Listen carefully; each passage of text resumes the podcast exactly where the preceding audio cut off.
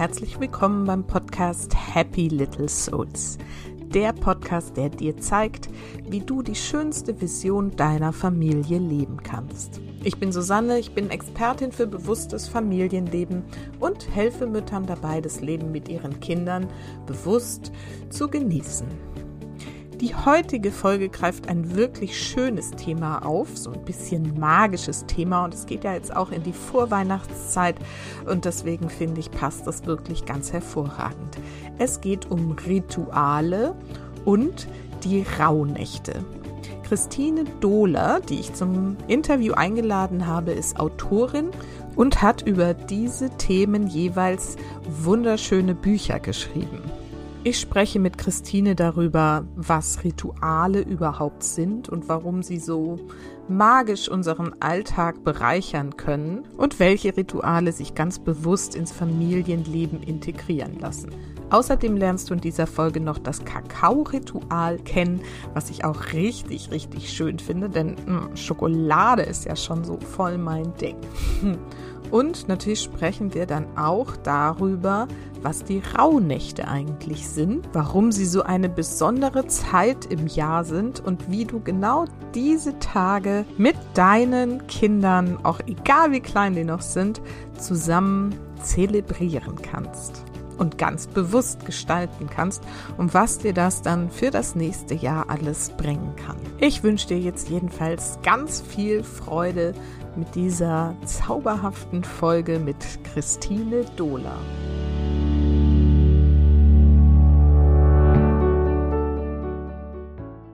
So, heute habe ich wieder ein Interview für euch und zwar habe ich Christine Dohler eingeladen. Sie ist Autorin und Meditationslehrerin. Von ihr sind schon drei Bücher erschienen, nämlich Am Ende der Sehnsucht wartet die Freiheit, Rituale, wie sie uns im Leben stärken und Rauhnächte mit Kindern erleben. Sie veranstaltet Seminare, Workshops, Ausbildungen und Kakaorituale.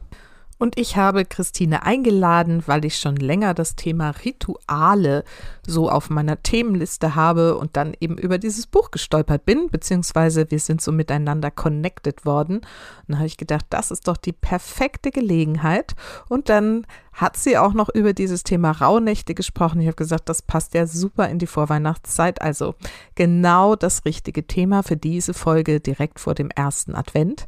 Und jetzt freue ich mich total, dass du da bist, liebe Christine, und bin ganz gespannt, wohin uns unser Gespräch heute führen wird. Ja, vielen Dank für die schöne Vorstellung und die Einladung. Freue ich mich sehr. Und ja, bin gespannt auf das Gespräch. Ja, genau. Meine allererste Frage ist ja eigentlich immer, erzähl doch erstmal noch so ein bisschen mehr über dich. Wer bist du und was machst du eigentlich so ganz genau? Ja, sehr gerne. Also ich bin Christine und ähm, ich wohne in Hamburg und bin aber auch gefühlt in der ganzen Welt unterwegs. Also ich bin auch als digitale Nomadin oder wechsle oft die Orte, an denen ich arbeite und meine beiden Leidenschaften, die ich auch beruflich lebe, ist Schreiben und Meditieren. und ähm, ich bin klassisch als Journalistin ausgebildet, habe dann begonnen, auch Bücher zu schreiben. Und meine Themen sind ähm, Nachhaltigkeit, Meditation, Selbstfindung, Reisen, bewusstes Leben, die Themen. Mhm. Und äh, darüber schreibe ich Artikel und eben auch in meinen Büchern. Also das sind erzählende Sachbücher, das sind keine klassischen Ratgeber. Da bin ich ein bisschen von los, weil ich immer auch sehr für den intuitiven Weg stehe und äh, mir wünsche, ja, dass da der Raum für ist, intuitiv zu finden, mhm. was zu einem passt. Und ähm, ja, dann habe ich auch begonnen, Retreats zu leiten, Meditationsseminare und natürlich auch ähm, bin auch Meditationslehrerin für Kinder und äh, habe da auch Übungen entwickelt, die in meinem aktuellen Buch zu finden sind, Rauhnächte mit Kindern erleben. Und ähm, ich mache Kakao-Rituale, das heißt, es sind ähm, Meditationen mit der Hilfe von zeremoniellen Kakao. Und ja, da beginne ich auch gerade, ähm, weil da die Nachfrage sehr groß ist. Ich war da sozusagen noch so eine der ersten, die das gemacht hat. Und jetzt äh, hat das auch sozusagen auch großen Rückengrund bekommen, weil viele dann guten Zugang finden zu Meditation über den Kakao.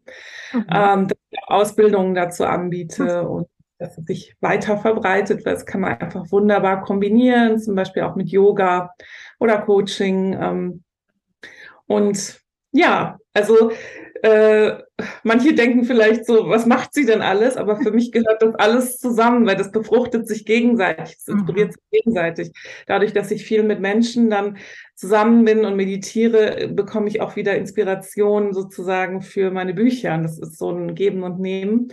Mhm. Und ich bin einfach da wahnsinnig glücklich, dass ich das so machen kann. Und es zeigt halt auch mal wieder, wie es gehen kann, wenn man eben nicht, ne, so ich gehe jetzt jeden Tag von 9 bis 17 Uhr arbeiten und so, sondern es gibt eben Wege, die Dinge, die einen wirklich interessieren und bereichern und ne, inspirieren, ähm, auch als Beruf auszuüben und zu verbinden und mit mehreren Standbeinen vielleicht dann eben auch irgendwie sich das Leben von der Vielfalt zu erschaffen, wie man es das eigentlich gerne wünscht. Also finde ich ein ganz schönes Beispiel dafür, wie es sein kann, gerade, ne? Ich weiß nicht, ob du das Thema Vielbegabte kennst, aber das gibt es ja auch, die so alle möglichen Themen haben. Und ähm, ja, sehr schönes Beispiel. Und vielleicht magst du uns mal ein bisschen erzählen, wie du dahin gekommen bist. Es war ja wohl auch eine spannende Reise, wie ich schon so gehört habe. Ja, das ist eine gute Frage. Wie bin ich da eigentlich hingekommen?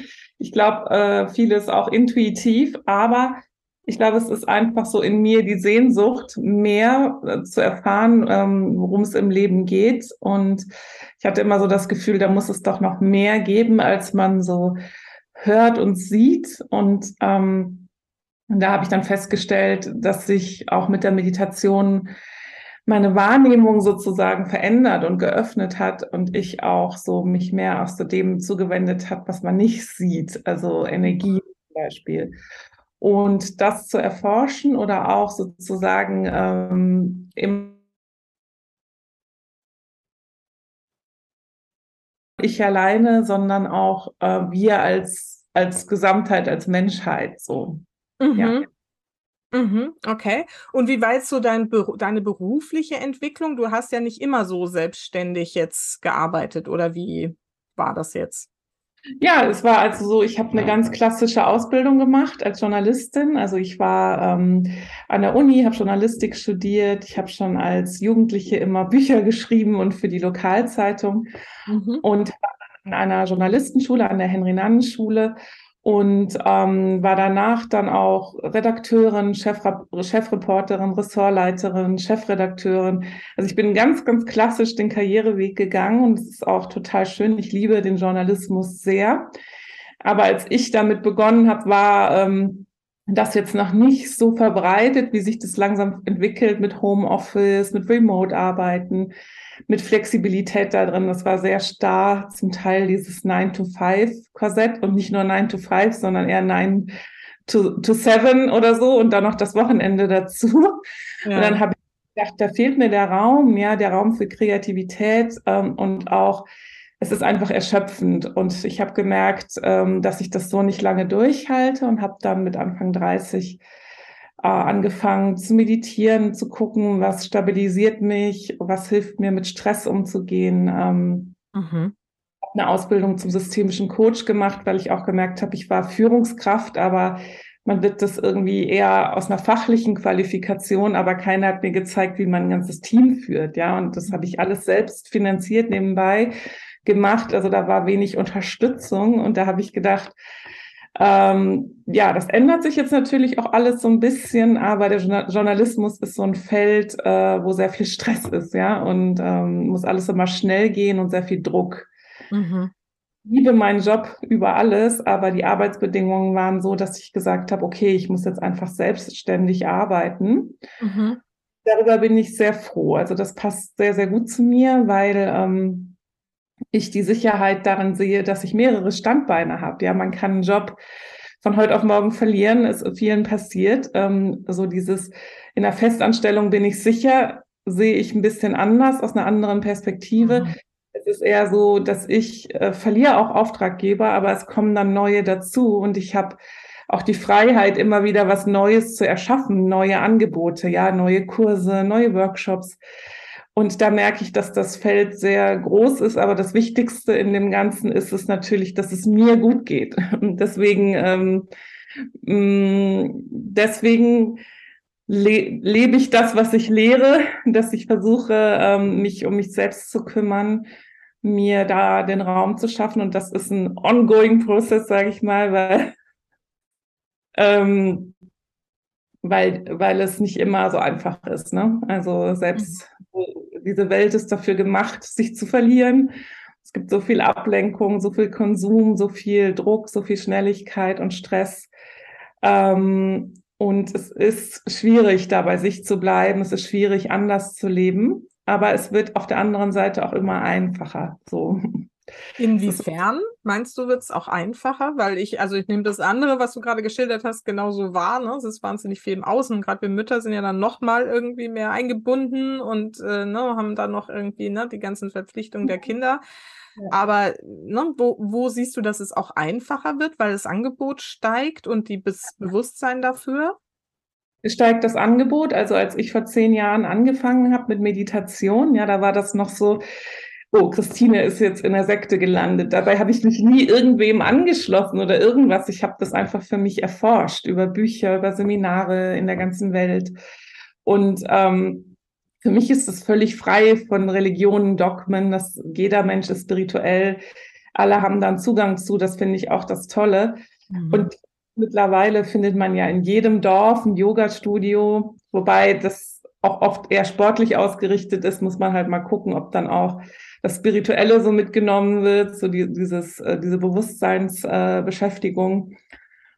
Und es ist ähm, für mein Gefühl ein bisschen flexibler auch geworden, was Homeoffice betrifft, was Arbeitszeiten betrifft, was auch mal betrifft, dass man ähm, als digitale Nomadin sozusagen, dass man sagt, ich gehe jetzt mal drei Monate da hin und arbeite von da. Das sehe ich bei meinen Freunden, Kolleginnen Freundin, dass, dass das mehr möglich ist in äh, Festanstellungen auch. Und in, wenn man selbstständig ist, gibt es dafür auch mehr Räume. Es gibt sehr viele Coworking Spaces, auch auf dem Land, auch im Ausland. Ähm, mhm. Es gibt mhm. Strukturen, dass man seine Arbeit mitnehmen kann, dass man leben kann ähm, irgendwo anders und da auch arbeiten. Ja, ja spannend. Ja, finde ich auch. Ne? Also ich glaube, das, und wie gesagt, ich glaube, so dieses Bewusstsein dafür öffnet sich einfach auch, dass es andere Modelle gibt, als irgendwie in diesem Hamsterrad und Hassel, Hassel irgendwie zu verbleiben. Und ähm, ja, sehr schön. Danke, dass du das mit uns teilst, weil das finde ich, immer ganz wichtig, dass man solche Geschichten eben auch erzählt. Ähm, wie, ich vielleicht ganz kurz nur irgendwie so, ich finde es immer ganz spannend, wie ist denn dir dieser Übergang so gelungen? Hast du es dann so stundenweise reduziert und dies andere so äh, Stück für Stück aufgebaut? Oder wie hast du gesagt, jetzt habe ich keine Lust mehr, Schnauze voll?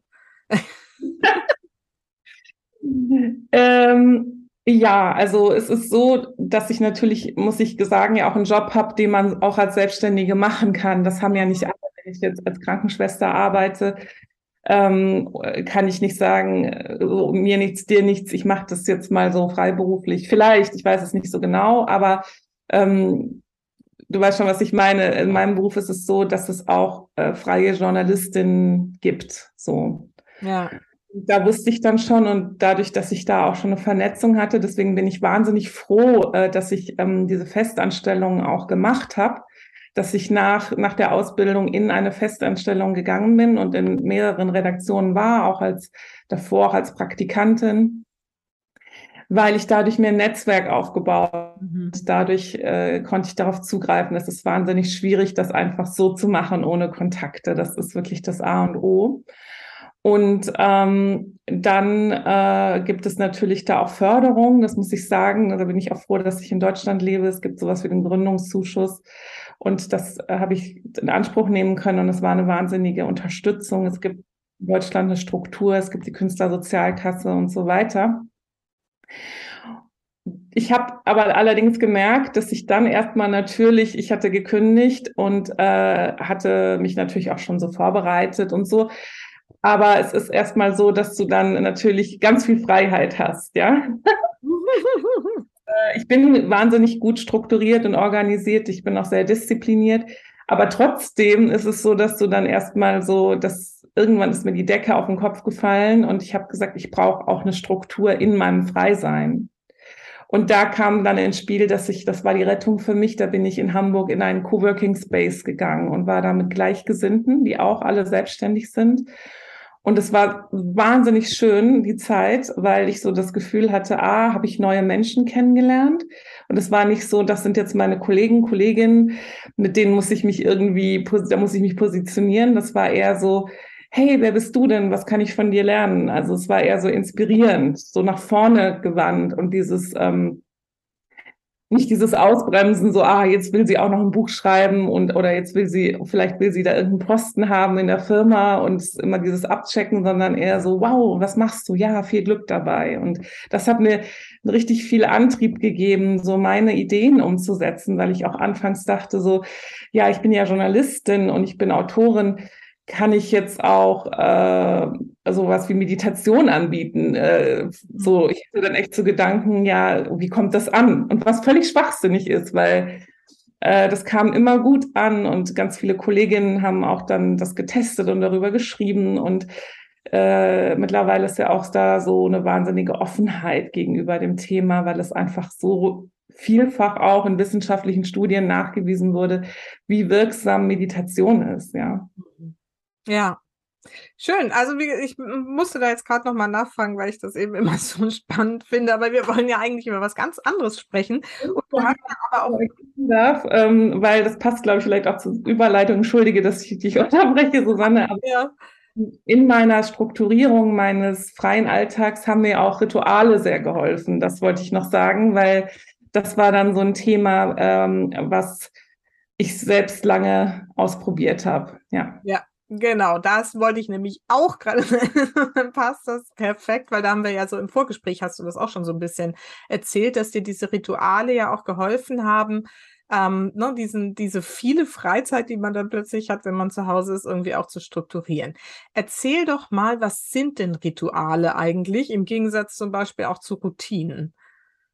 Ja, genau, das ist immer sehr wichtig, das zu unterscheiden. Gut, dass du das sagst, weil ganz viele sagen zu mir, ich habe ganz viele Rituale. Und das ist natürlich eine Sache, wie man es definiert. Ich persönlich definiere es so, dass Rituale eine bewusste Handlung ist, die ich im Hier und Jetzt mache und es ist nur eine Handlung. Also wenn jetzt jemand sagt zum Beispiel, mir erzählt, also mir hat eine Freundin erzählt, ja, mein Ritual ist, dass ich morgens aufwache und erstmal mein Handy checke und dabei meinen Kaffee trinke für mich. Das ist so mein schönes Morgensritual. Und das will ich jetzt nicht bewerten, aber in meinem Verständnis ist es eher, dass man eben halt nicht äh, digitale Medien nutzt, wie das Handy oder den Computer oder dass man nebenbei Radio hört und einen Kaffee trinkt, sondern dass man nur den Kaffee trinkt ähm, oder den Tee morgens und dabei bei sich bleibt, ja, also äh, in der stillen, im stillen Moment so. Mhm der Natur oder wie auch immer. Jedenfalls ist das für mich der Unterschied, dass ich äh, bewusst bin im Moment. Das heißt, dass ich verbunden bin mit meinem Körper und mein, mit meinem Geist, mit meinen Sinnen, mit meiner Wahrnehmung und versuche, so gut es geht, im Hier und Jetzt zu sein und nicht in einer Ablenkung. Und das ist auch eine innere Ausrichtung, mit der ich das mache. In dem Fall wäre es zum Beispiel, wenn ich sage, ich möchte einen Kaffee trinken, dass ich damit erstmal aufwache, ja, bewusst aufwache, bevor der Tag beginnt und dass ich mir die, die, den Raum einfach gebe, in Stille mit mir zu sein. So. Mhm, mhm. Also mir fällt dazu auch irgendwie, weiß nicht warum, aber jetzt so als Impuls dieses Wort zelebrieren ein. Ich glaube, damit hat es mhm. vielleicht auch so ein bisschen was zu tun, ne? dass man dieses Ritual mehr so richtig feiert und bewusst genießt und nicht so, ja, ich stehe jetzt auf und trinke meinen Kaffee und glotze halt nebenbei ins Handy, ne? was ich halt jeden Morgen mache, ne, also ich glaube, so da dieses, dieses, wie du es vorhin auch gesagt hast, so dieses bewusste Genießen ähm, gehört da wahrscheinlich irgendwie auch so mit dazu, ne? Ja, warum, ja. Mhm.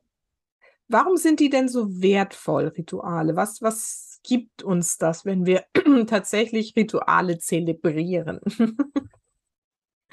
Ja, also mir gibt es wahnsinnig viel Halt. Mir gibt es auch Energie. Ja, das muss auch nicht immer ewig und lange sein. Also ich unterscheide da auch für mich diese kleinen Alltagsrituale, äh, die ich für mich mir ausgesucht habe, im Gegensatz zu mal auch ein größeres Kakao-Ritual. Da spricht man auch oft dann von einer Zeremonie. Ja, das hat auch noch mehr was Zelebrierendes. Das ist dann mhm. auch mit anderen gemeinsam wobei ich das auch für mich machen kann. Und da nehme ich mir dann mehr Zeit und das ist eher so ein Auschecken aus dem Alltag. Also so ein bisschen zu gucken, dass man aus, aus dieser, ist so eine Mini-Auszeit und das andere ist im Alltag integriert. So, ähm, mhm. weil das Ziel von dem Ganzen ist ja, also mein Ziel ist es, dass ich irgendwann das alles nicht mehr brauche und nur im Hier und Jetzt und bewusst lebe. Aber das ist ähm, etwas, äh, was ich als leider nicht so einfach empfinde, weil eigentlich ist es einfach. Ne? Es ist mhm. so, wieso bin ich in der Vergangenheit, wieso bin ich in der Zukunft, wieso bin ich immer irgendwie woanders als in meinem Körper mit mir verbunden, bei mir. Aber äh, schaffe ich natürlich nicht. Also den ganzen Tag, das ist auch. Ich glaube, da wäre man irgendwie erleuchtet und müsste auch irgendwie nicht noch dafür sorgen, dass man irgendwie ne, Geld verdient und eine äh, Wohnung oder Haus oder was auch immer versorgt oder Familie versorgt und so. Ich glaube, solange wir irgendwie hier auf der Erde so inkarniert sind, darf das ruhig auch sein, dass man nicht dauerhaft irgendwie in diesem Zustand ist. Aber äh, ich glaube, je mehr wir davon irgendwie in unseren Alltag integrieren, desto, also mein Thema ist ja sowieso immer dieses Bewusstsein, da kommt es schon die ganze Zeit wieder, aber auch ähm, es ist ja auch irgendwie gesund, ne? Also dieses mit sich sein, die Achtsamkeit im Moment zu sein, Dinge bewusst zu erleben. Magst du da noch mal so ein bisschen was dazu sagen, warum das auch so also wertvoll im Sinne von gesund für uns ist?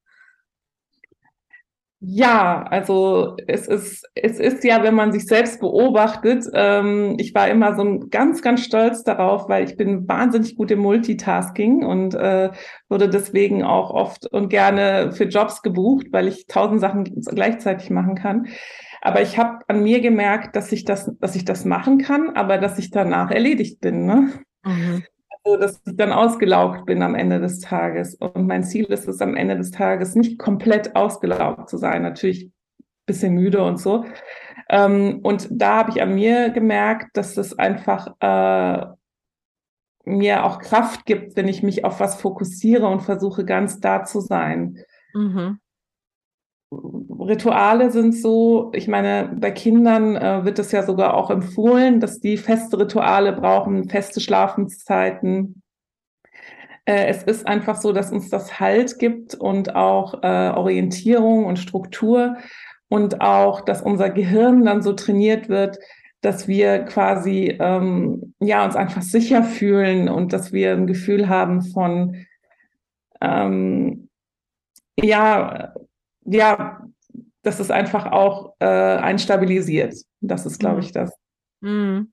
Ja, ich glaube auch, es gibt so einen Rahmen und Sicherheit auf jeden Fall. Und gerade bei Kindern, da gehen wir nachher nochmal gerne ein bisschen ausführlicher drauf ein, was da so die wichtigsten Rituale sind. Ähm, aber ich habe auch da in dem Zusammenhang habe ich immer noch so das Wort Geborgenheit. Ich glaube, es ist so dieses, ne, jetzt so, jetzt passiert wieder dies, jetzt das. Das ist einerseits die Sicherheit, aber auch dieses, jetzt ne, machen wir was bewusst, Mama und Papa zusammen oder nur Mama und ich und so.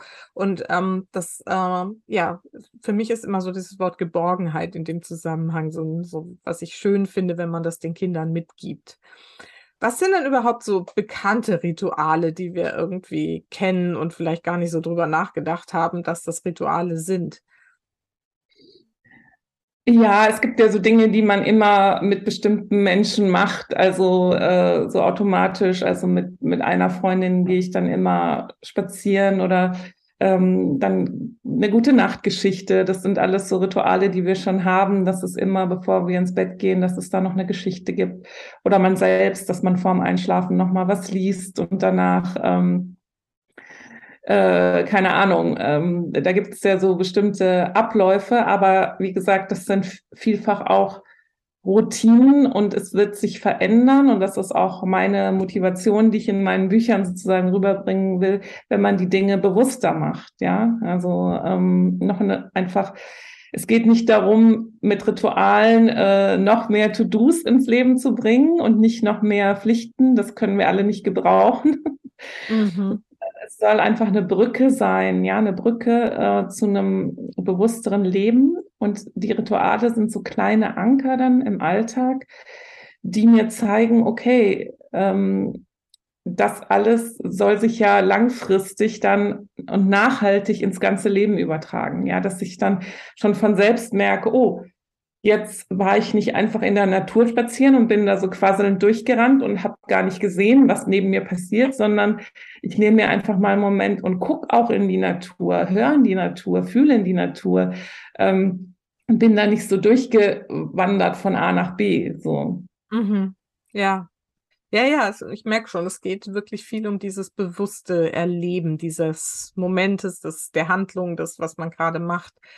Ähm, was sind denn so deiner Meinung nach wirklich wichtige Rituale, die man zelebrieren sollte, wenn man es irgendwie noch mhm. nicht tut und die vielleicht eben auch so für gerade für Mamas in diesem super Hamsterrad irgendwie hilfreich sein könnten? Hast du da so ein paar Empfehlungen vielleicht? Auf jeden Fall.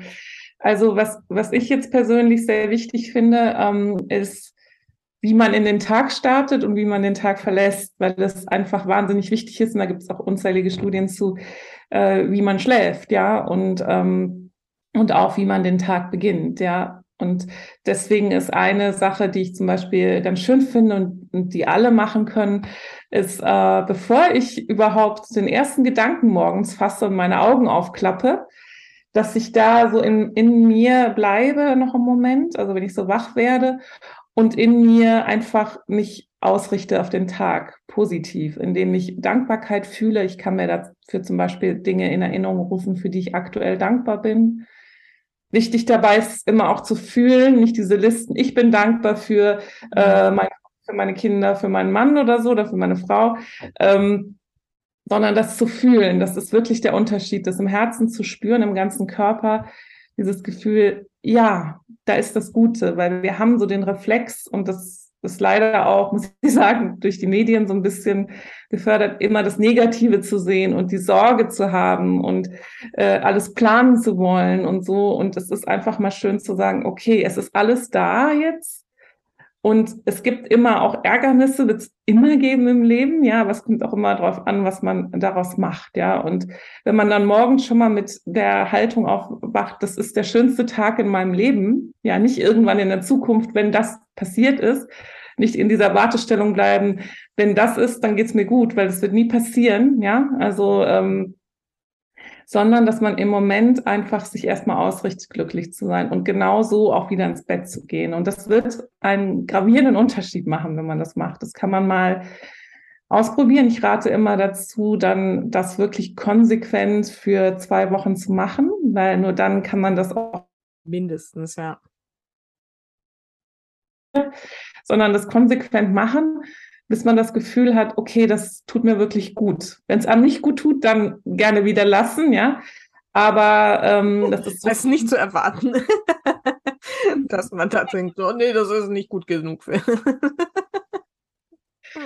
und ähm, und eben, was ich eben gesagt habe, was auch sehr wirkungsvoll ist, kleine Alltagsroutinen in bewusste Rituale zu verwandeln. Also zum Beispiel in meinem Beispiel ist es so, dass ich, ähm, wenn ich zum Beispiel einen Workshop geleitet habe oder wenn ich einen anstrengenden Tag hatte, wo ich, wo ich das Gefühl habe, ich bin noch so mit vielen anderen Dingen beschäftigt, manches gehört mir auch gar nicht, äh, Gefühle oder, oder Situationen oder Stimmungen, dann gehe ich duschen und dann stelle ich mir vor, dass das mit dem Wasser abgewaschen wird. Ähm, oder ich, das rate ich auch vielen Menschen, die so auch äh, tagsüber mit vielen Menschen in Kontakt sind, äh, zum dass sie zum Beispiel dann auch, wenn sie nach Hause kommen, konsequent die Kleidung wechseln. Also dass sie dann die Kleidung abstreifen und sich da nicht nur so, jetzt ziehe ich mich um, sondern mit dem Bewusstsein, mit der Ausrichtung, damit lege ich den Stress des Tages ab, damit lege ich alles ab, was was mich belastet hat, aber was ich gar nicht so mit mir rumtragen will noch. Das ist ja oft das,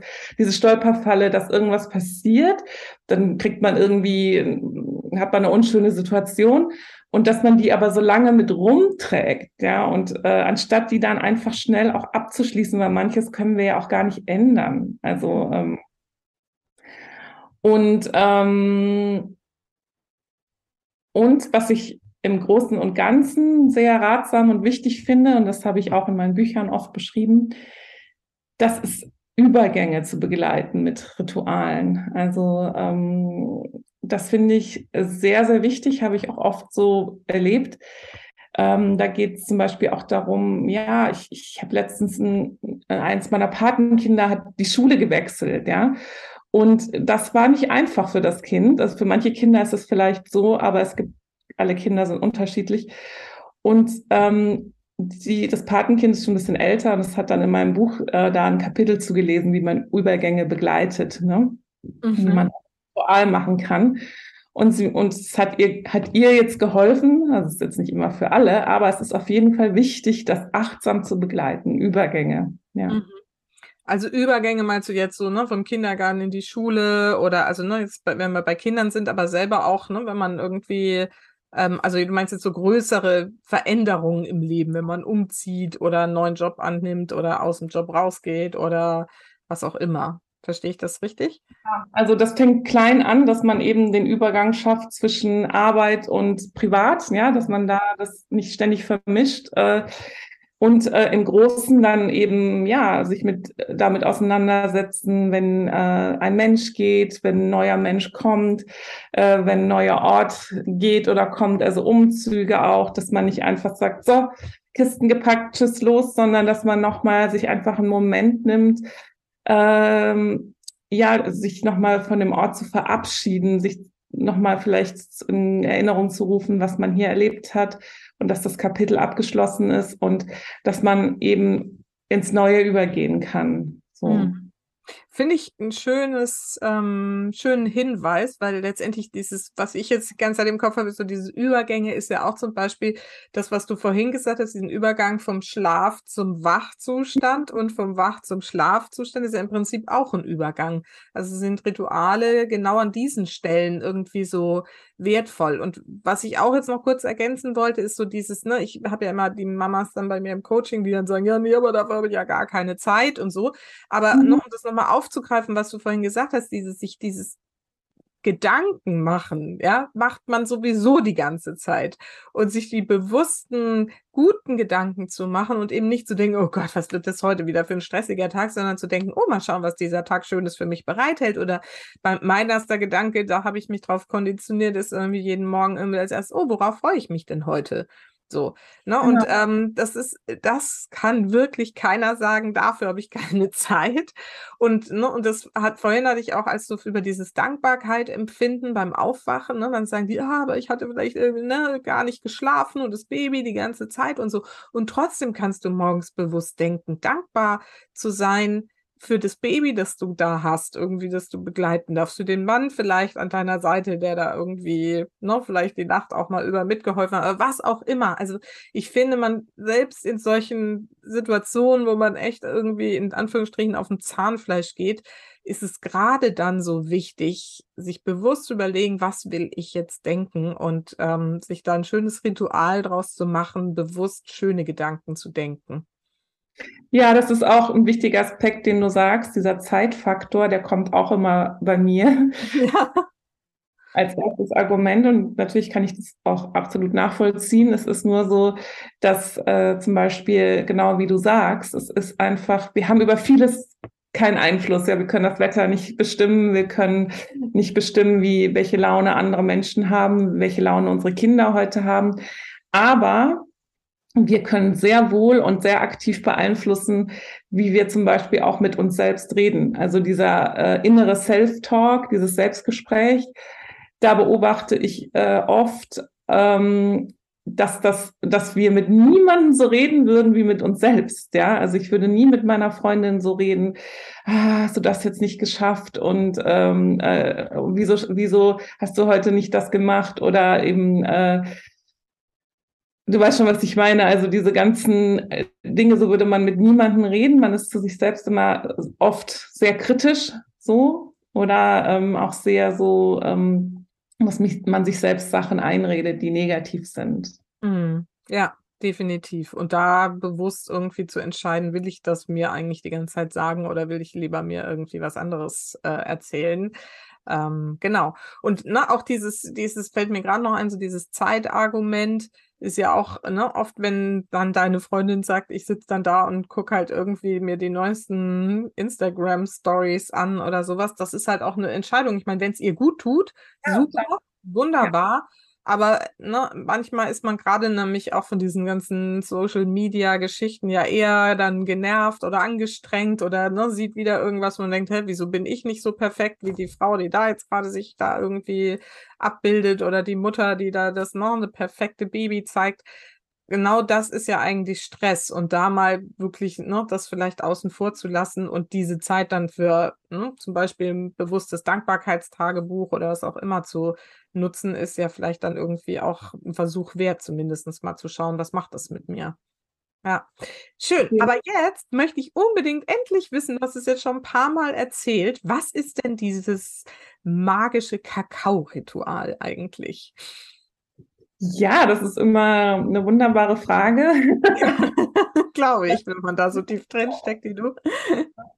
Am besten selbst erleben, weil das, glaube ich, für jeden anders ist. Aber ganz allgemein ist es natürlich so, ähm, dass ich einen Rahmen schaffe, einen Raum schaffe, der, ähm, ich glaube, eine große Bedeutung hat, weil ich in diesem Rahmen sozusagen die Möglichkeit gebe, einmal ein Ventil zu schaffen für Gefühle, ja, und zu sich selbst zurückzukehren, also so eine Auszeit. Also, und es kommen auch sehr, sehr, sehr viele Mütter zu mir, weil sie dann einfach in dem Moment, weil ich sage dann auch so, jetzt bitte alle die Handys aus und so.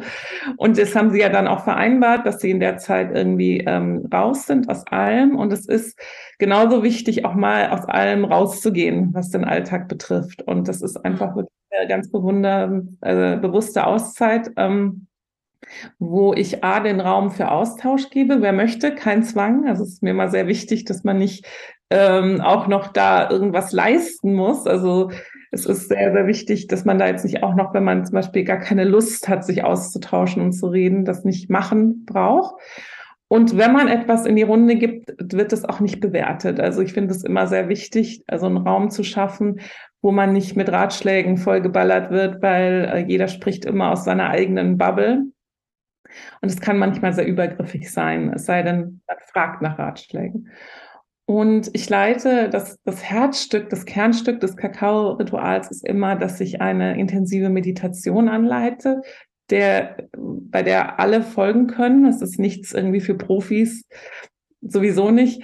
Ähm, und wo man sehr schnell und sehr, sehr schön auf eine bewusste, sanfte Weise mit sich in Kontakt kommt. Und da irgendwie für sich, ähm, viele finden dort für sich Klarheit oder auch einfach dieses Berührtsein, ähm, spüren eine Leichtigkeit, eine Freude, was man so im Alltag oft verliert, wo man auch vielleicht keinen Raum hat, das mal so intensiv zu fühlen. Ja, so eine bedingungslose Freude, die nicht daran geknüpft ist, ich freue mich jetzt, weil heute jemand Geburtstag hat oder so oder ein Fest ist oder ein Anlass, sondern einfach diese Freude im Inneren so zu fühlen, die wir alle haben und die ist immer da. Nur die ist oft so im Hintergrund, weil viele sich auch nicht erlauben, ja. Also das beobachte ich ganz oft, diese Freude, dieses Glücklichsein zu bringen, weil es immer heißt, ja, und an und irgendwie so dieses Grundgefühl ist, es ist alles irgendwie schwierig und Krise und schlecht und darf ich da überhaupt noch froh und glücklich sein? Und meine Theorie ist, je mehr Menschen ähm, offen, Offenheit gegenüber Freude haben und und Liebe, umso mehr kommt es ja auch wieder ins Feld, ja. Und es ist nicht so eine toxische Positivität, dass man alles gut findet. Ähm, das ist mir auch wichtig. Also nicht so, das muss authentisch sein. Ne? Also äh, wir können nicht sagen, so jetzt fühl dich gut, jetzt, jetzt sei positiv. Äh, Wenn es nicht so ist, ist es nicht so und das ist auch okay. Mhm. Ja. Äh, der Raum ist auch sehr wichtig, um Gefühle zu lösen. Ja, es fließen auch oft Tränen aus unterschiedlichen Gründen, aus Freude, aus Glück, aus Trauer, aus Berührtheit. Und ähm, das ist sehr wichtig, dass es diese Räume in unserer Gesellschaft gibt, ob das jetzt ein Kakao-Ritual ist oder ob das einfach eine achtsame Frauengruppe oder Männergruppe oder Kindergruppe ist. Ich finde es immer nur wichtig, Räume zu schaffen. Und da braucht man gar nicht so viel machen, sondern einfach nur diesen Raum sicher halten. Das ist super wichtig. Also man selbst, in dem Fall ich, wenn ich ein Kakao-Ritual mache, muss völlig bei mir sein und völlig geerdet, ja, also völlig so ähm, da, präsent einfach, also präsent und auch wissen, wie ich mit Situationen umgehe und da auch eine Klarheit haben. Also deswegen mhm. ist es nicht so, dass man überall, man darf auch so reinspüren, wo fühle ich mich wohl und man kann sich ja nur öffnen, wenn man vertraut, ja. Und das ist halt ganz, ganz, ganz wichtig, dass man sich da Menschen aussucht, wo man ein gutes Gefühl hat. Und das weiß jeder, wenn du in einen Raum reinkommst und du denkst so, mm, und so, dann kann man auch gerne wieder gehen, finde ich. Also ja, das machen viele dann nicht, ne? obwohl es vielleicht ne, tatsächlich die bessere Variante wäre. Ja, stimmt. Und auf der anderen Seite ist es einfach ein wunderschönes Erlebnis, dass man sozusagen mit Fremden zusammenkommt. Die meisten kennen sich nicht, äh, die zum Kakao-Ritual kommen. Es sei denn, man kommt mit einer Freundin, dass man da in, in einer kurzen Zeit von zwei, drei Stunden eine totale Verbindung schafft und auch so dieses Sehen und Gesehen werden und zu erkennen, oh, ich kann mich da total drauf beziehen, was dieser Mensch sagt. Ich bin nicht alleine mit diesen Themen, weil manchmal denken wir, wir sind alleine mit unseren äh, Gedanken und Themen, die uns so beschäftigen. Und ähm, es ist einfach sehr entlastend, finde ich, zu spüren, es gibt da jemanden, der, der das auch hat, ja, der ja. sich auch einsam fühlt, obwohl man den ganzen Tag mit, mit, mit zehn Leuten umgeben ist. Oder ähm, dass da Unsicherheiten sind und Ängste und, und das ist alles so wichtig, sich darüber auszutauschen, finde ich. Ja, ja. ja. Schön. Und jetzt musst du aber schon noch mal erklären, mhm. also verstehe ich diesen Raum und so. Und ich habe es gerade am Samstag auch erlebt. Irgendwie haben wir auch ähm, mit zwei, drei Kolleginnen so einen Raum gehalten und da waren auch irgendwie sechs Mütter da und zwei davon haben schon bei der Vorstellung irgendwie angefangen zu weinen, weil da so viel Druck drauf ist, der dann in so einem Raum einfach mal so raus darf irgendwie. Ne? Also es hat mich total berührt. Und ähm, aber genau, was ich sagen wollte, was ist denn jetzt dann mit dem Kakao? Also trinkt ihr dabei Kakao oder wie muss ich mir das vorstellen? Also grundsätzlich kann man auch alles ohne Kakao schaffen. Der Kakao ist einfach eine sanfte Unterstützung, in die Meditation zu kommen, ähm, weil er sozusagen die Sinne so ein bisschen anteasert. Also man ist so ein bisschen in so einer Sinnlichkeit, in so einem Genuss und auch in einer Klarheit und es öffnet auch so ein bisschen so den Zugang zu sich selbst. Also ähm, und ähm, ja, das ist, es ist immer schwer zu sagen, aber der zeremonielle Kakao, da sind ganz viele aktive Wirkstoffe drin, aber es ist nichts, was jetzt irgendwie, man hat dann irgendwie keine abgespacede Erfahrung oder so.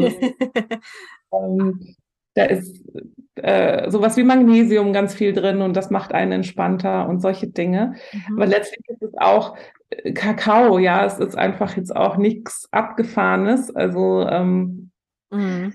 den Kakao, den ich nutze, da steckt auch noch ganz viel Liebe drin. Das könnte auch das Geheimnis sein, weil Liebe oft einfach die Antwort ist auf vieles, ah. weil er mit Liebe produziert wird, was ja wirklich sehr, sehr wichtig ist. Ja, ja, ich war ja auch gerade mit mein, einem meiner Kinder im Schokoladenmuseum, wo halt auch nochmal irgendwie, ne, über das ganze Kakao, wo es herkommt, wie es geerntet wird, was, ne, die guten, mhm. die schlechten Seiten sind und so. Und was Kakao eigentlich ist und eben auch, ne, was es für eine Wirkung hat, warum Schokolade uns so glücklich macht. Ähm, ja, also es ist echt spannend, dass es das auch so als, als Zeremonie gibt. Und du machst es aber live in Hamburg auch, Treffen bietest du an, aber auch online, oder? Wie geht das dann? Hat dann jeder mhm. seinen eigenen Kakao zu Hause und macht den sich selbst oder wie? Ähm, ich verschicke den dann. Ich verschicke dann ein oder zwei Portionen, je nachdem, wie viele sich anmelden verschicke ich dann und äh, dann darf man sich den selbst zubereiten, was ich auch wunderschön finde. Das ist schon, fängt das Ritual schon an, wenn man mhm. das achtsam zubereitet und ähm, es hat beides eben Vor- und Nachteile und der Vorteil bei Online ist zum Beispiel, dass Menschen teilnehmen können, die vielleicht äh, auf dem Land leben oder die vielleicht wirklich nur diesen Zeitrahmen von zwei Stunden haben. Da kann man sich dann schnell ein- und ausloggen, dann ist nicht der halbe Tag weg, mhm. wenn ich anreisen muss. Und es ist auch so für Menschen ganz schön, weil man da in seiner gewohnten Umgebung ist. Ja, man kann sich in seinem einkuscheln oder im, im Schlafzimmer.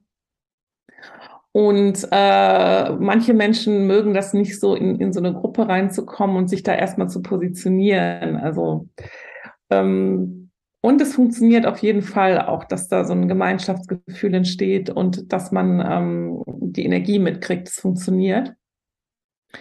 Live ist natürlich klar, da hat man noch mehr Raum für Begegnung und Austausch und ähm, ja, ich mache einfach beides und ähm, werde auch mittlerweile sehr oft angefragt fürs Kakao-Ritual, interessanterweise auch im Firmenkontext, ja, für ähm, ja, so Incentives oder Weihnachtsfeiern, ähm, weil der Kakao auch tatsächlich so die Kreativität öffnet, ist mein, meine Erfahrung, mich da unterstützt in der Kreativität, so ein bisschen auf andere Ideen zu kommen und ähm, Klarheit zu finden oder sich nochmal auch in einem Team in, in einer anderen Art und Weise zu begegnen. Und das finde ich sehr schön, dass das in unserer modernen Welt ähm, so integriert wird auch. Mhm. Äh, Super schön, ja.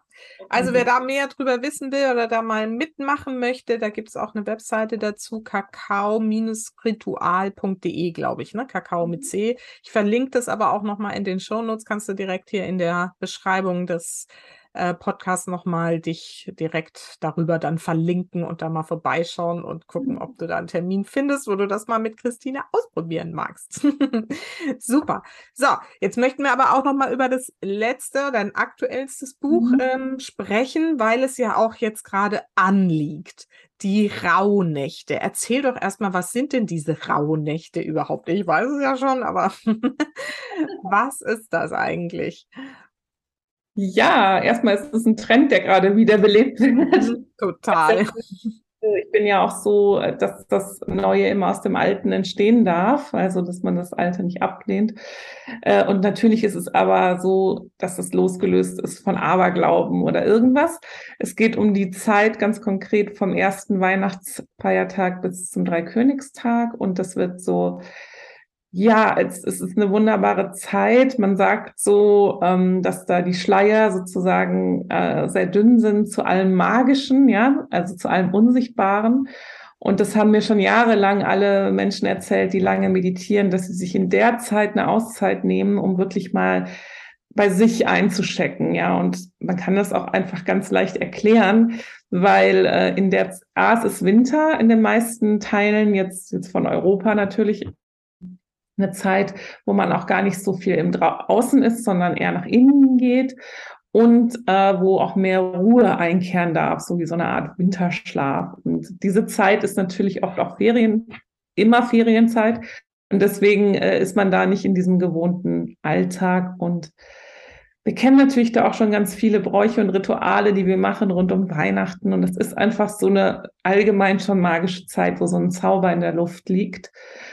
Und das nochmal mit so bewussten Ritualen zu begleiten, macht wahnsinnig viel Spaß. Also ähm, ich liebe das. Und, ähm, und es gibt ganz viele Bücher auch schon darüber, aber ich habe gemerkt, es gibt kein einziges Buch, wo man die Kinder mitnehmen kann. Und ich habe gedacht, so das finde ich nicht gut. Also ähm, weil dann ist es oft so gewesen, ich habe auch immer so Online-Reisen angeboten zu den Rauhnächten und da waren dann immer eine Person aus der Familie und der Rest der Familie war dann so, oh, was macht sie denn da ähm, und was ist das? Und es ist ja eigentlich schöner, wenn man die Leute in, im Umfeld mitnimmt, ob das jetzt eine Familie ist oder ein Freundeskreis oder ähm, das, das ist ja egal, man kann auch die Patenkinder mitnehmen oder man ist ja in dieser Zeit auch vielleicht öfter mit der Familie zusammen als sonst oder die Großeltern. Und ähm, deswegen habe ich da ein Buch drüber geschrieben, weil das ist, weil es das noch nicht gibt, dass, äh, dass man die ganze Familie oder das ganze Umfeld, sage ich mal, mitnehmen kann,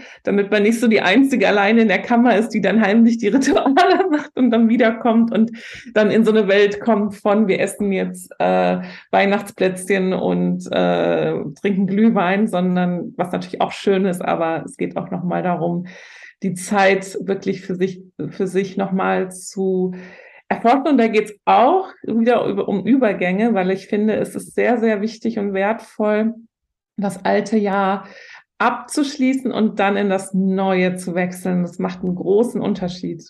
Ja.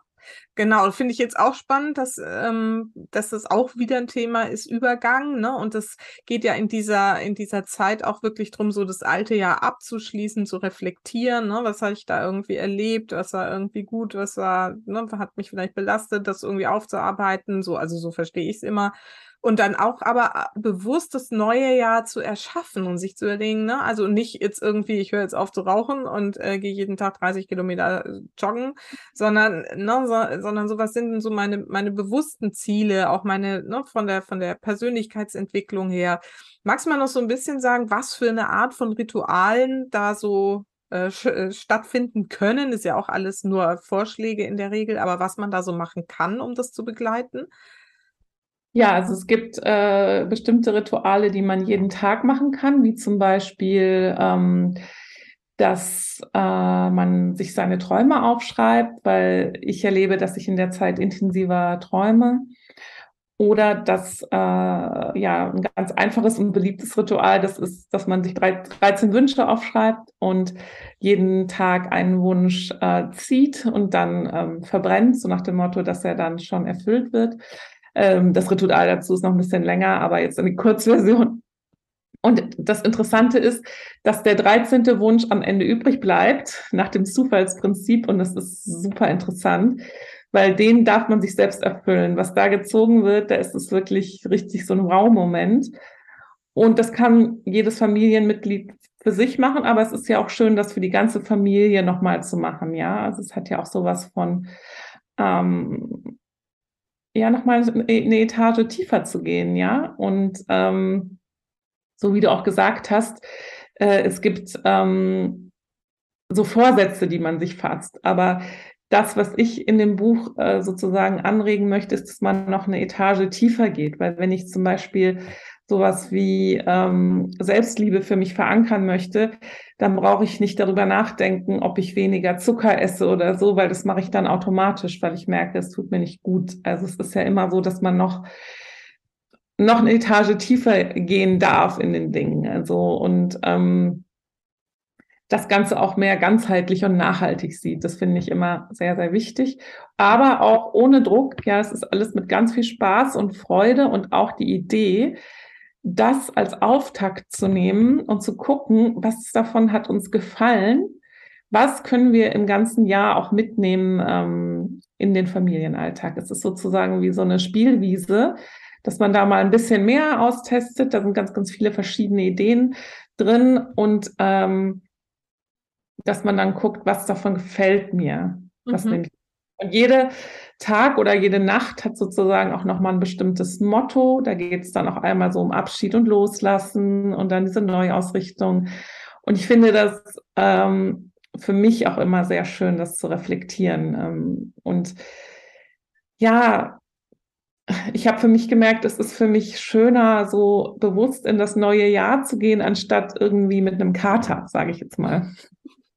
Ja, wie das früher war, der 1. Januar immer so, hm, ich hoffe, dieser Tag findet lieber nicht statt. ja, okay. Und das heißt also, in dem Buch gibt es so für jeden Tag Ideen, wie man mit den Kindern, mit der ganzen Familie gemeinsam diese Zeit, äh, da sind wir wieder beim Wort zelebrieren, ähm, kann. Und ab welchem Alter, glaubst du, sind Kinder da so dabei? Irgendwie kann man die so hm. mitnehmen? Ja, ich denke so, dass man alle Kinder mitnehmen kann, aber ich würde sagen, dass, dass die, dass es so ab vier Jahren losgeht, wobei ich auch, es kommt auch auf das Kind an. Ich, ich habe das auch viele Übungen davon mit einer Zweijährigen gemacht. Und äh, also ich habe die zum Teil auch mit Kindern natürlich äh, immer vorher sozusagen erprobt. und ähm, das kommt drauf an, wie viel Lust das Kind auch darauf hat und wie neugierig es auf solche Dinge ist. Ähm, mhm. ja, Kannst du mal ein Beispiel sagen, was du da mit der Zweijährigen gemacht hast noch? ja, also wir haben zum Beispiel ähm, eine ganz einfache Übung ist die Kuscheltieratmung. Also dass man einfach ein Kuscheltier auf den Bauch legt von dem Kind, das Lieblingskuscheltier, und dann einfach nur beobachtet, dass sich das Kuscheltier ja bewegt, wenn man atmet. Also okay. es ist Zugang so ein bisschen auch zu den Atem zu erforschen, so, ne? Mhm. Süß. Wie sagt man, das ist erst so ab vier, fünf Jahren, also und dann fängt das so an, dass man auf ein Objekt meditieren kann. Aber wie gesagt, es gibt auch immer eine Ausnahme von der Regel, einfach ausprobieren, machen. Und ähm, was auch mit, mit jüngeren Kindern sehr gut funktioniert, ist die Natur um sich herum zu erforschen. Ja, also wir gehen oft, um Natur zu entdecken, irgendwo anders hin oder in den Zoo, um Tiere zu sehen und dabei kann man eigentlich ähm, Tiere überall finden und da machen wir auch keine Unterschiede. Zum Beispiel habe ich mit der Kleinen dann auch immer Spinnen beobachtet und Käfer und das finden wir nicht i, sondern das sind auch wunderbare, tolle Tiere, die mhm. tolle Sachen machen. Ähm, da muss man nicht in den Zoo gehen und einen Löwen beobachten, finde ich. Mhm. So. Ja, ja, das Einfache ist eigentlich noch überall um uns herum. Und darum geht es ja auch letztendlich genau das, wo wir sind, wahrzunehmen und eben nicht noch mehr Action und Tralala irgendwie zu veranstalten, sondern unsere Umgebung bewusst und achtsam wahrzunehmen. Ja, das kann einfach so viel Spaß machen. Also ähm, ähm, es ist es ist äh, es ist kein Kinderbuch, also so ein Bilderbuch. Ähm, es ist ein Buch, das sich natürlich an die Erwachsenenteile in der Familie richtet, wer auch immer das ist, Patenonkel, Patentante, Frau, Mann und so weiter. Und ähm, äh, und die Kinder können mitgenommen werden und die Teile für die Kinder erklärt die Elfe Niola, die mhm Island getroffen habe. Und die äh, hat äh, nochmal ja, einen direkteren äh, Zugang zu den Kindern und sie ist unsichtbar. Und das geht auch darum, so ein bisschen zu fühlen, ja. Mhm. Und, und Kinder fragen zum Beispiel mich nie, gibt es Elfen oder nicht? Das fragen mich immer nur die unsichtbare Freunde akzeptieren an ihrer Seite. Ja. Ja, das ist, äh, ne, das ist wirklich schön, dass sie da noch so offen dafür sind. Und da dürfen wir uns dann wieder noch so ein Stückchen von abschneiden. Ne? Christine, ich glaube, das ist äh, eine ganz tolle Geschichte und ich bin ganz froh, dass wir uns da so begegnet sind und ich das jetzt hier vorstellen konnte und oder du es vorstellen konntest. Und ich werde auch den Link irgendwie, wo man das Buch natürlich bestellen kann, irgendwie nochmal hier mit reinnehmen in die Show Notes. Und äh, ist jetzt genau die richtige Zeit, das sich nochmal anzuschaffen und dann diese Tage zwischen ähm, Weihnachten und dann dem Dreikönigstag eben zu, ja, mal bewusst zu gestalten. Richtig schön. Mhm. Finde ich eine richtig tolle Idee. Ich gucke mal, ob ich meine Jungs dafür begeistern kann. ja, einer hat schon das Buch gesehen hier und hat gesagt, was ist das denn? Naja. Aber ich werde mal schauen, wie weit ich die da mitnehmen kann. Gut, wir verlinken auch nochmal deine Homepage, wo ähm, ne, alles, dein Meditationskurs auch mit drauf ist. Magst du kurz noch erzählen, was du sonst so noch anbietest? Ja, ich biete zum Beispiel auch während der Rauhnächte auch ein Online-Format an. Das ist eine dreiteilige Serie, wo ähm, das richtet sich allerdings eher dann an die erwachseneren Teile in der Familie. Ähm, da mache ich drei Meditationen und erkläre dann auch noch mal was zu den Ritualen und ähm, das ist immer sehr sehr kraftvoll, dass man da noch mal noch noch ein bisschen tiefer eintaucht einfach. Mhm. Aber zum Buch gehören ja auch übrigens drei Meditationen, die man downloaden kann kostenlos über die äh, über einen QR-Code im Buch und äh, das ist dann auch für die Kinder geeignet. Ah super, sehr schön. Ja, Gut, also wie gesagt, das verlinken wir alles. Schaut da einfach nochmal vorbei, wenn ihr jetzt sagt, hm, das klingt irgendwie ganz spannend. Und äh, ja, also ich habe es äh, ein oder zweimal jetzt schon wirklich auch so für mich bewusst, aber nur für mich, so wie du es vorhin geschildert hast, so ne, in meinem Kämmerchen dann irgendwie und dann wieder raus ins äh, High Life. Also vielleicht gelingt es mir diesmal, das mit den anderen zusammen auch zu gestalten. Mal schauen. Gut, zum Schluss ja. meiner Gespräche habe ich immer zwei Fragen, die ich allen stelle. Und die erste davon lautet, für welche drei Dinge in deinem Leben bist du denn am dankbarsten? Ja, ich bin sehr dankbar für hm, meine Sensibilität und Schöpferkraft, äh, Kreativität und ich bin sehr, sehr dankbar für alle Kinder, die in meinem Leben sind und auch noch kommen werden. Also bringen mir so viel Freude und so viel ja, Herzöffnung, Liebe. Und ähm, und ähm, ja, was noch? ähm, ich bin einfach dankbar, das Leben erforschen zu dürfen. Mhm. Schön. Ja, sehr schön. Vielen Dank. Ja, und meine letzte Schlussfrage ist immer, was ist denn so deine wichtigste Botschaft für meine Supermamas da draußen?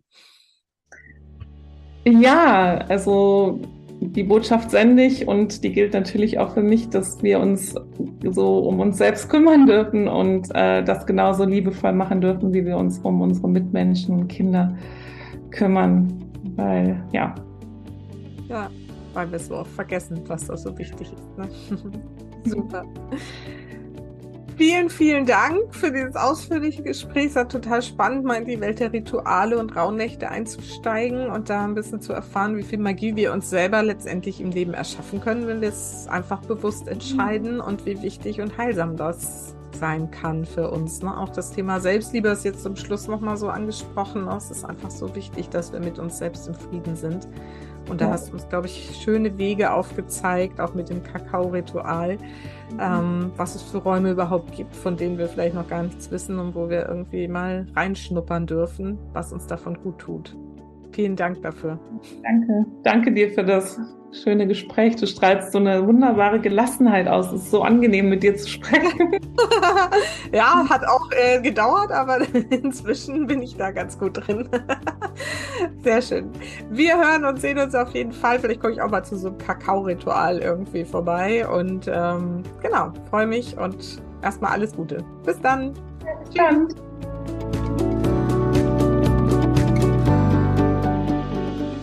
Also ich freue mich jetzt schon auf die Vorweihnachtszeit und auf die Rauhnächte in diesem Jahr.